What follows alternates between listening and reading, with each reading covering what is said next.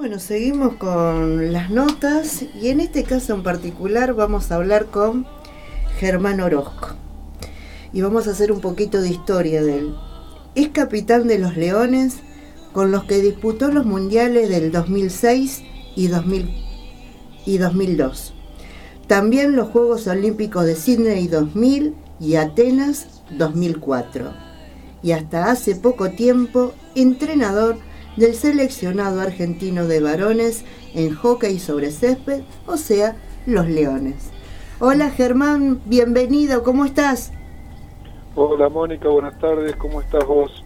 Muy bien, muy bien Germán, es un placer poder escucharte después de, de lo que nos enteramos justamente hace una semana cuando el Consejo Directivo de la Confederación Argentina de Hockey te desvinculaba como técnico considerando agotado tu ciclo. ¿Cómo tomaste la noticia, Germán? Y la verdad que fue una, una sorpresa. Este, nada, estaba, estoy terminando el duelo, eh, me parece que me va a costar un par de días más, pero bueno, estoy muy triste, muy angustiado. Este, no me gustaron las formas como, como terminó mi ciclo. La verdad que sí. ¿Y lo intuías o veía cosas ahí que ni a vos te cerraban?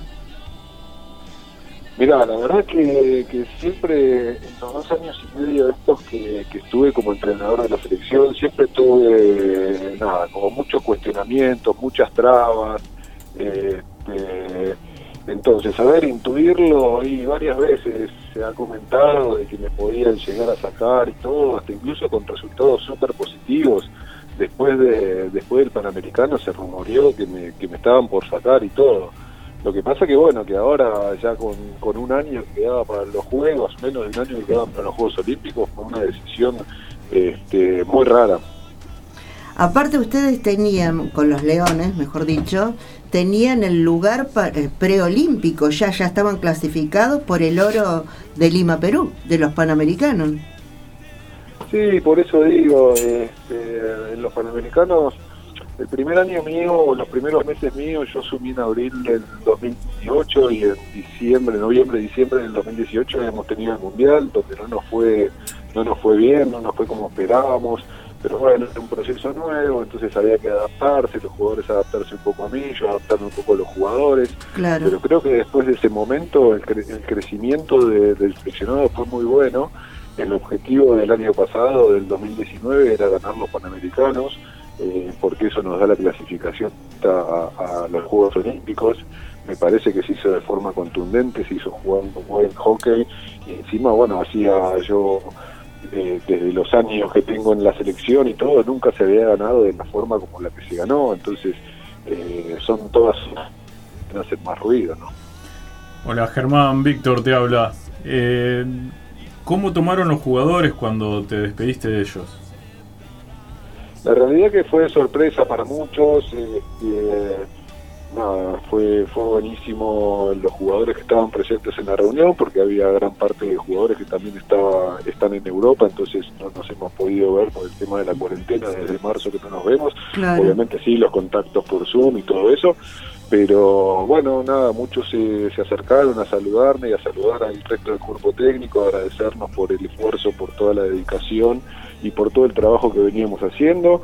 Y bueno, y con los jugadores de Europa fue recibir mensajes constantes de que no entendían la decisión que había tomado la Confederación, el mensaje de apoyo y, también ¿no? de agradecimiento por este tiempo y, las oportunidades que uno les fue dando a ellos y, cómo los habíamos tratado. Me parece que eso es algo lindo para destacar porque eh, muchos de los jugadores, sobre todo los jugadores más jóvenes, agradecían el eh, la oportunidad que habían tenido para poder conversar conmigo. Yo soy una persona muy abierta, que me gusta mucho charlar con los jugadores, porque eso me parece que es beneficio para el equipo, ¿no? Cuando el jugador está bien y se siente contenido, rinde mejor después en el campo. Sí, algo que caracterizó tu ciclo es hacer debutar muchos juveniles, ¿no? Y mirá, lo que fue la Pro League del año pasado, de 2019, debutaron 11 jugadores, entonces si uno pensaba o piensa en un proceso de, un equipo, siempre tiene que también pensar a futuro, ¿no? Entonces, me parece que, eso fue algo clave y algo algo bueno, algo muy positivo que dejó por lo menos en el seleccionado, en donde muchos muchos jóvenes fueron debutando, fueron haciendo sus primeras armas y bueno, y eso creo que, que deja deja un futuro lindo para el seleccionado. Eh, eh, hablabas de un duelo. Una vez pasado este duelo, ¿ya tenés pensado tu futuro profesional como entrenador? Mira, eh, en principio yo estoy colaborando con el club de toda mi vida, donde hago tipo trato de hacer coordinaciones y, ayudo mucho con los entrenadores para ir formando más entrenadores y todo. Así que en principio lo que queda de este año voy a seguir con eso porque eh, nada, ya el año está súper avanzado, no voy a poder encontrar ningún club para dirigir y me parece que también el año que viene va a ser complicado por el hecho de que con esta pandemia y, todo lo que los clubes no puedo, no pudieron ir jugando sus ligas ni nada, va a ser difícil que haya cambio de, entrenadores. Entonces, bueno, ahí esperando a ver qué pasa, a ver si hay también algún ofrecimiento del exterior. Este, pero por lo pronto, bueno, yo también soy kinesiólogo, siempre siempre dije que no, no quería vivir del hockey, entonces tengo mi profesión, así que en breve también volveremos al consultorio a trabajar un poquitito. Totalmente. Volviendo a los jugadores, el director de selecciones dijo que fue una decisión deportiva que escucharon a varios jugadores más las visiones propias de la confederación. Sonó bastante raro eso a nivel deportivo y a nivel se vio como una excusa. ¿Cómo, cómo viviste ese que hayan dicho semejante cosa? Y la realidad es que no, no me conforma, ¿no? las excusas que me dieron o, los o ellos se agarraron no me conforma. Eh, si uno a veces quiere ser bien bien objetivo, me parece que se debería haber escuchado el total de los jugadores. Obviamente podés eh, tirarse más por lo que puedan opinar algunos, pero me parece que, que bueno que no se escuchó el de los jugadores y que un porcentaje muy alto estaba, como te dije antes, me parece que estaba muy conforme con el trabajo que veníamos haciendo. Eh, eh, pero bueno, me parece que han recibido quizás presiones de los lados y, y bueno, y eso, y eso tomó, por eso tomaron esa decisión. Y me parece que esta no es la primera vez que deportivamente sucede esto con el hockey nacional.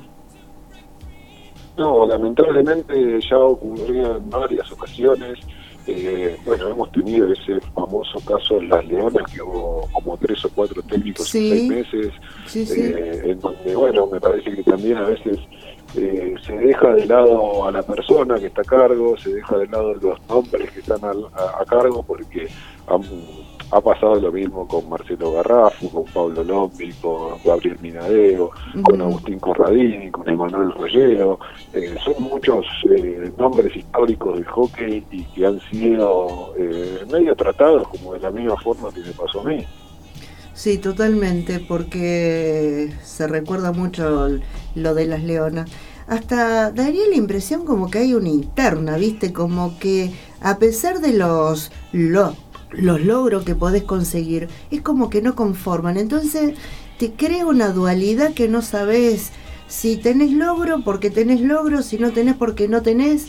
No, no, no se llega a comprender bien qué es lo que se quiere.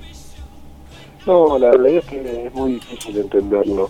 Este, uno sabe que en el deporte argentino muchas veces eh, se, sustentan por los logros, ¿no? Los entrenadores Exacto. Eh, son como evaluados de acuerdo a los resultados que obtienen. Eh, pero bueno, creo que en mi caso no, los resultados no eran tan malos como para tener que tomar esa decisión en este momento tan cercano a un juego olímpico, ¿no?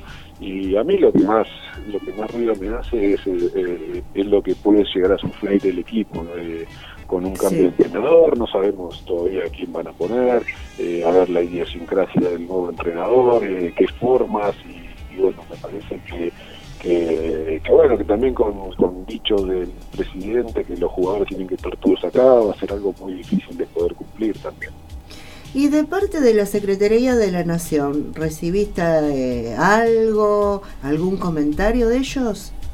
Nada, no, simplemente eh, nada, ni de nada, ni de Secretaría de Deporte, nadie se comunicó conmigo. Eh, no, eh, no quiero entrar en, demasiados detalles, pero no, no, no, no. me llegó un mail solamente informando que se daba de baja la beca y nada más. Bueno, Germán, te agradezco mucho. Vos sabés que Rosario una es una ciudad donde el hockey se vive tanto masculino como femenino.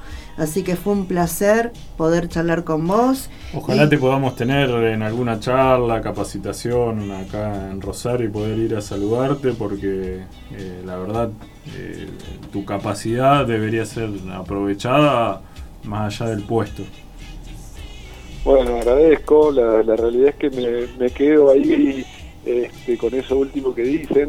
Eh, es una lástima porque también tenía planificado ir a Rosario durante este año a hacer algún tipo de concentración, porque es una ciudad, como ustedes decían, que se vive mucho el hockey, que tiene una infraestructura envidiable. Eh, y bueno, nada, me, quedo con eso y seguramente nos estaremos viendo porque voy a seguir siendo un fanático de este deporte, así que ojalá que sea pronto. Bueno, vamos por más. Vamos por más porque tenés profesión, tenés años de estar en el hockey, no solamente como, como jugador, así que te deseamos lo mejor. Gracias, Germán. ¿eh? Muchísimas gracias, que tengan buenas tardes todos, gracias por el llamado. Igual para vos, hasta luego.